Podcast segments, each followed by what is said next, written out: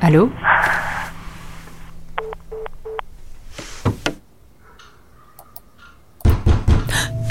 Le suspense, le suspense, le suspense, le suspense, le suspense est audible. Audible, appli de livres audio et podcast, est heureux de soutenir ce programme.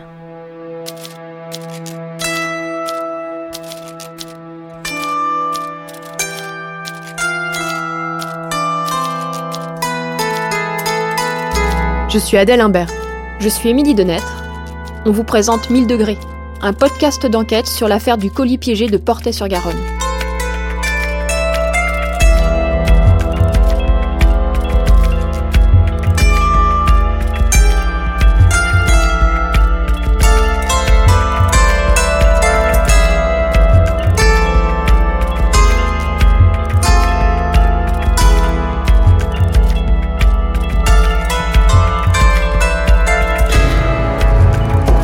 Avec Émilie, on a repris la chronologie des événements de la nuit du 15 au 16 décembre 1994 à partir des éléments du dossier. On sait que l'entreprise du couple Hernandez, Medilens, était située sur une petite zone commerciale peu passante. Que le restaurant mitoyen a fermé vers 23h. C'était le seul établissement susceptible de fermer aussi tard. Donc on sait qu'à partir du moment où le personnel du restaurant s'en va, la zone est quasiment déserte. On sait aussi qu'il y avait des rondes de nuit effectuées par deux entreprises de sécurité. Dernier élément, nous savons qu'une femme de ménage, chargée de nettoyer les bureaux à côté de l'entreprise Medilens, est arrivée à 5 heures du matin. Elle affirme qu'elle n'a rien vu ni entendu de suspect en prenant son service. Dominique et Joseph Hernandez sont arrivés vers 7h30, heure à laquelle ils ont découvert la caisse en bois devant leur porte. Le colis a donc probablement été déposé pendant la nuit, entre l'heure de fermeture du restaurant et l'arrivée de la femme de ménage, soit entre 23h et 5h du matin. D'accord. Et ben alors, euh, à tout de suite.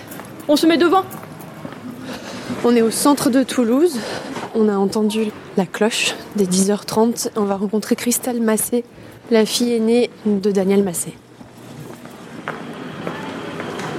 Bonjour. Excusez-moi du retard. Bah non, il a pas de problème, on vient juste d'arriver. En lisant les procès-verbaux des auditions de la famille pendant la garde à vue, on a découvert un élément central dans la défense de Daniel Massé. À l'époque, sa fille, Christelle, avait affirmé que son père n'avait pas quitté la maison pendant la nuit précédant l'explosion. On veut interroger Christelle Massé à ce sujet. Comment peut-elle en être si sûre? Pour vous, c'est pas possible qu'il soit sorti euh, cette nuit-là parce que vous entendez tout dans la maison. Moi, je sais que c'est pas mon père. Après, euh, comme en fait ma chambre elle est au-dessus de la cuisine, etc. Quand quelqu'un se levait pour aller faire pipi et aller manger un yaourt ou autre, j'entendais. Vous entendez même euh, quelqu'un qui ouvre le lave-vaisselle, qui met la, cuillère et qui referme le lave-vaisselle. La nuit, vraiment, on entend les bruits, quoi. Et c'est vrai que moi, j'ai le sommeil sensible, donc euh, le colis piégé, c'est impossible que ce soit mon père qui l'ait amené. Le témoignage de Christelle est vraiment intéressant. 25 ans après l'explosion, elle n'a pas varié dans sa déclaration. Dans la nuit du 15 au 16 décembre 1994, Daniel Massé était chez lui. Il n'a pas pu déposer le colis piégé. Elle nous apprend aussi que le garage était un lieu de passage pour toute la famille. C'est pourtant l'endroit qui est ciblé par les enquêteurs. Pour les policiers, il n'y a aucun doute, c'est là que le colis a été conçu et fabriqué. C'est pas lui qui l'a fabriqué dans le garage, puisque c'est bien simple pour sortir la poubelle. On va tout le temps dans le garage pour mettre euh, la lessive en route. On allait dans le garage, la machine à laver, elle était dans le garage pour euh, aller faire du vélo. On, voilà. Donc euh, tout ce qu'ils ont dit, les policiers, c'est faux. J'étais proche de mon père. J'étais assez proche pour être témoin qu'il n'a pas pu ni fabriquer, ni déposer ce colis piégé. Yannick Massé, le deuxième de la fratrie, passait son temps à bricoler avec son père dans le garage. Il en connaissait les moindres recoins. Dans les semaines qui ont précédé, j'allais voir ce qu'il faisait dans le garage, périodiquement, sans préavis. Donc j'ouvrais le garage et je voyais qu'il était sur une maquette de péniche. Il n'y avait qu'une cachette possible dans la maison, c'est le grenier, le faux plafond au-dessus du garage. J'étais à même d'y aller sans échelle, j'y accédais pour aller chercher euh, du brick et du broc. Donc je suis euh, témoin oculaire du fait que c'est matériellement impossible que mon père soit concerné par ce colis piégé. C'était toujours un garage où on bricolait. On a aussi rencontré Nicolas Massé, le fils cadet de Daniel. Il avait 11 ans en 1994.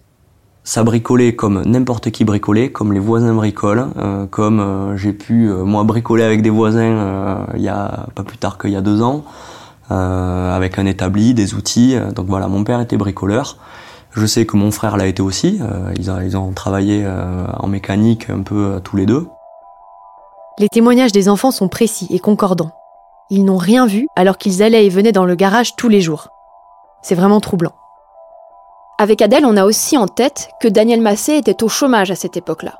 Même s'il assurait de temps en temps des surveillances d'examen, il avait du temps libre et surtout, il connaissait parfaitement les heures de cours de ses enfants et les horaires de René, sa femme. Nous décidons de revoir Daniel Massé. On a besoin de l'interroger sur deux points. Les éléments retrouvés chez lui et son emploi du temps des jours et des heures qui ont précédé l'explosion chez les époux Hernandez. Et comment vous expliquez que justement on retrouve tous ces éléments du colis piégé chez vous? Effectivement, on se dit, enfin c'est ce qu'on s'est dit avec Émilie, ça veut dire que c'est forcément quelqu'un du même cercle professionnel qui avait accès au même ouais, qui avait accès à ce matériel professionnel qu'on trouve pas forcément euh, dans n'importe quel carrefour ou le roi Merlin quoi. Oui. Ben, j'en sais rien moi.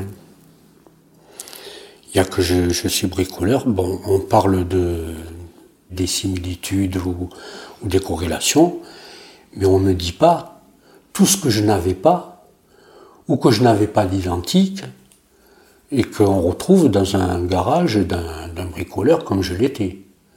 Bon, déjà, vous avez la colle silicone. Euh, à 95%, ça aurait pu être la même. Mais après expertise, euh, elle n'était pas identique. Bon, il y, a, la colle silicone, il y a la mousse de polyuréthane, il y a les vis qu'on trouvait à l'intérieur du colis piégé, il y a les vis qui tenaient le colis piégé, qui le tenaient fermé, il y a les clous torsadés, il y a le fil rouge, j'en avais, mais c'était pas le même. Euh, il y a la colle à bois qui n'était pas identique. Euh, il y en a, il y en a. Et tout ça, on n'en tient pas compte. Voilà, parce qu'il y a eu plein de détails dans cette affaire, mais rajouter l'un après l'autre, ça fait des choses intéressantes. Mais toujours dans, dans la direction d'une accusation. Alors, qu'est-ce que vous avez à nous dire du coup par rapport à ces détails? Alors déjà, dans cette affaire, ça voudrait dire que j'avais un colis piégé prêt à l'emploi et qu'il aurait fallu qu'il y ait un moment propice pour que je l'amène alors qu'on est, j'ai trois enfants, euh, que Yannick bricolait le scooter dans son garage, que la veille, euh, ma femme et ma fille ont fouillé le garage pour voir si j'avais pas ramené un cadeau de Paris pour cette Brigitte Azema. Donc, euh, j'ai un colis piégé, prêt à l'emploi, et je vais le porter. C'est ridicule. Moi, je trouve que c'est ridicule. Franchement, ça tient pas la route. Dans le dossier, nous avons retrouvé des auditions à propos de la dispute qui a éclaté lorsque Daniel Massé est rentré du salon du nautique à Paris. Renée Massé est jalouse de Brigitte Azema, la collègue de son mari. Elle est persuadée que Daniel lui a rapporté un cadeau et a fouillé le garage pour mettre la main dessus. Cette fouille a lieu à peine deux jours avant l'explosion, le 14 décembre 1994. Donc ce que Daniel Massé nous dit là, c'est que s'il avait un colis piégé en cours de fabrication, sa femme l'aurait forcément trouvé dans le garage. Nous avons tout essayé pour contacter Brigitte Azema.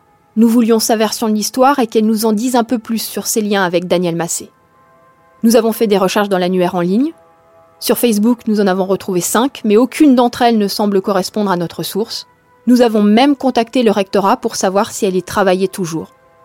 Mais la personne que nous avons eue au téléphone a refusé de nous transmettre cette information par respect de sa vie privée. Nous avons perdu la trace de Brigitte Azema. En revanche, on a retrouvé cette déclaration de René Massé qui confirme les propos de Daniel. Cote D128. Le mercredi 14 décembre, alors qu'il assurait la surveillance d'un concours avec Brigitte, je suis parti de mon travail et j'ai cherché partout, dans la voiture, dans la maison. Mais je n'ai rien trouvé. On fait un point ouais. sur l'enquête. On a quand même un dossier du juge d'instruction qui est complètement orienté à charge contre Daniel Massé depuis le début. alors que son rôle, normalement, c'est d'instruire à charge et à décharge. D'ailleurs, souviens-toi, dans la lettre, euh, Daniel Massé, dans la lettre qu'il envoie au juge d'instruction, dit justement euh, J'aimerais bien que vous instruisiez à décharge comme vous le faites euh, à charge. Oui, que la lettre qu'il envoie Voilà. pour faire sa demande de mise en liberté quand il est en détention préventive. Mm, mm. Il y a Il y a- aussi pas mal d'incohérences C'est quand ce que j'allais même. dire. Parce que les témoignages des enfants, quand même, euh, déjà sur l'emploi du temps, donc Christelle Massé, qui affirme et qui l'a fait, mais de manière. euh, tout le temps, elle n'a jamais changé euh, de version sur ce point précis. Elle entend tout dans la maison, elle nous l'a redit. Son père est pas sorti cette nuit-là. C'est, elle y tient mordicus. Ça, elle ne bouge pas sur ce point. Puis le garage. Et le garage, ouais. Le garage qui est quand même le lieu qui est ciblé par les enquêteurs depuis le tout début de l'enquête, que ce soit les gendarmes ou les policiers. Il n'y a aucun autre lieu qui est suspecté. Et pourtant, si effectivement il l'a fait dans ce garage, c'est quand même un huis clos. euh, tout le monde y avait accès. Pour euh, bricoler, euh, pour aller chercher des vélos, pour la machine à laver. Faire un colis piégé, ça s'improvise pas. C'est pas un truc que tu fais en deux heures euh, dans un coin de garage. Donc c'est vrai Il que faut quand même avoir l'accès à tout le matériel et surtout pouvoir le ranger très rapidement et, Et le cacher, effectivement. Et le garage n'est pas non plus euh, gigantesque, quoi.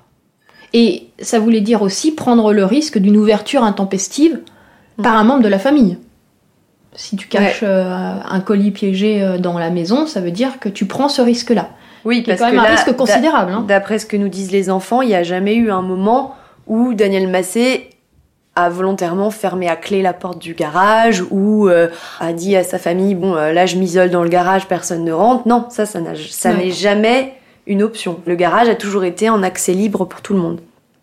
On a quand même aussi le gendarme Lagarde qui lui avait été chargé de l'enquête au tout début qui nous dit qu'il voulait partir sur trois pistes. Donc qu'on peut résumer en disant la piste prioritaire, euh, celle de Daniel Massé, celle qui s'est ouverte d'emblée, qu'on ne pouvait pas ne pas faire, c'est comme ça qu'il le dit. La deuxième, celle du colis de Paris, qui s'est finalement euh, refermée, même si c'est pas les gendarmes qui l'ont travaillé. Et la troisième, dans son PV de synthèse, c'est une piste personnelle. Est-ce que les victimes, monsieur et madame Hernandez, avaient d'autres ennemis euh, dans leur vie personnelle, dans leur vie professionnelle, qui auraient pu leur en vouloir au point de déposer un colis piégé? Et cette Mm. piste-là, euh, bah, effectivement. eux n'ont pas eu le temps de l'exploiter Les gendarmes, non. Puisque la police reprend le, dossier et on se rend compte quand même là petit à petit que même les policiers ne sont pas allés au bout de ces trois pistes. On a l'impression qu'en fait, elle tombe dans les oubliettes, en fait. Il y en avait trois, et celle-ci, on a l'impression qu'elle est comme, je sais pas moi, euh, oubliée. À tel point d'ailleurs que quand le juge d'instruction euh, fait cesser les écoutes quand Daniel Massé euh, est mis en détention préventive, détention provisoire, quelque part, il se prive de la possibilité de d'exploiter encore cette piste, parce que peut-être que s'il avait continué à écouter le téléphone de monsieur et madame Hernandez, peut-être qu'il aurait entendu des choses, peut-être que les policiers auraient pu trouver euh, des choses. Mais ces écoutes-là, elles ont cessé euh, le 15 mars euh, 95. Donc voilà. Et donc non seulement personne ne va au bout de la troisième piste, Oui, c'est ça, ouais. mais en plus personne ne cherche à voir s'il y a d'autres pistes. Parce qu'en se fermant la troisième piste, à savoir est-ce que les époux Hernandez ont d'autres ennemis, eh ben on se ferme aussi la potentialité d'avoir d'autres suspects. Depuis le début, c'est que Daniel Massé, quoi. Et ça, c'est vraiment un biais dans l'enquête, quoi.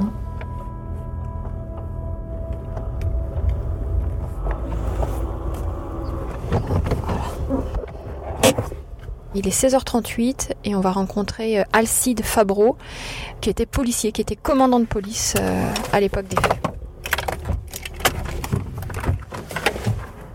Avec Adèle, nous avons réussi à joindre l'un des policiers chargés de l'affaire Massé à l'époque. On voulait comprendre comment les policiers ont travaillé, comment l'enquête a été menée à partir du moment où ils ont repris le dossier aux gendarmes de Portet. Cela n'a pas été simple. Ces enquêteurs sont partis à la retraite depuis des années et ont pour la plupart quitté la région. C'était à quelle année pour un... 94. Et au fait, au début, c'est la gendarmerie qui est saisie et vous récupérez le dossier, en gros, après la nomination du juge d'instruction, vers la fin décembre. D'accord. On a travaillé en groupe. Bon, pour nous, c'était une affaire qui était euh, relativement facile à partir du moment où on avait un coupable désigné, que tout désignait. Et voilà, donc euh, bon, c'est un dossier qui s'est passé normalement. Si ce n'est que le mis en cause n'a jamais voulu euh, reconnaître les faits. Il y avait tout un faisceau d'indices et d'éléments qui le désignaient comme tel. Et ça suffit, un faisceau d'indices, selon vous? Bon. C'est une vraie question, hein, c'est pas, pas, de piège. Non, non, non, non, mais je, je, comprends. Bon, chacun a mis son grain de sel et euh, il y a eu des choses d'oubliées. Et bon, c'est vrai que la fille, l'épouse avait témoigné qu'il n'avait pas quitté le domicile de la nuit. Il y a un concours de circonstances qui a fait qu'on n'a pas pu démontrer l'inverse. Ce n'est pas juste un concours de circonstances. Ce qu'Alcide Fabreau ne nous dit pas ici et que nous avons découvert au fil de notre enquête, c'est que les policiers n'ont pas fait d'enquête de voisinage à l'époque. Ils ont attendu 8 ans pour interroger les voisins et vérifier si quelqu'un avait ou non aperçu Daniel Massé sortir de chez lui cette nuit-là. Mais selon la formule même de, l'avocat de la partie civile. Euh, Maître Simon Cohen est l'avocat de monsieur et madame Hernandez. Il nous a dit il n'y a pas de problème. Euh, l'enquête est résolue, c'est pas la peine de trop de forcer, ainsi de suite. Ça, il vous l'a dit quand? oh, C'était au moment de. au début de l'enquête, c'était. Hmm. Donc dès le début, euh, pour mettre Simon Cohen, c'était bouclé, ça allait être une affaire facile en fait. Voilà. Hmm. C'est bon. Euh, Maître Cohen, on le connaît. Euh, en principe, c'est un des ténors de Toulouse. Donc bon, nous, ça ne faisait pas trop finalement. Puis on s'est reposé un peu. Quoi. 18e coup. Cavalier en B1. Fou B5. Tour G1. Fou D6. C'est le 20e coup. E4. F prend E4.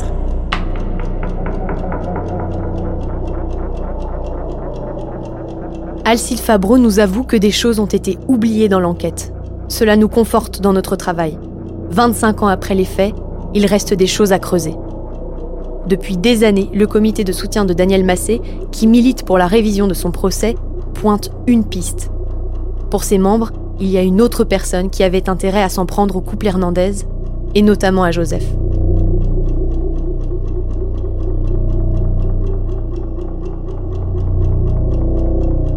Cet épisode a été écrit par Adèle Imbert et Émilie Denêtre.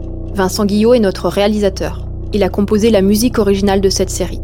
Stéphane Berthomet est notre consultant. 1000 degrés est une série produite par Insider Podcast. En attendant le prochain épisode, venez découvrir des éléments du dossier et des photos de l'enquête sur le compte Instagram de 1000 degrés et sur notre site www.insider-podcast.com. Si vous avez aimé cet épisode, vous pouvez le partager et mettre des étoiles sur votre application de téléchargement. Merci, à lundi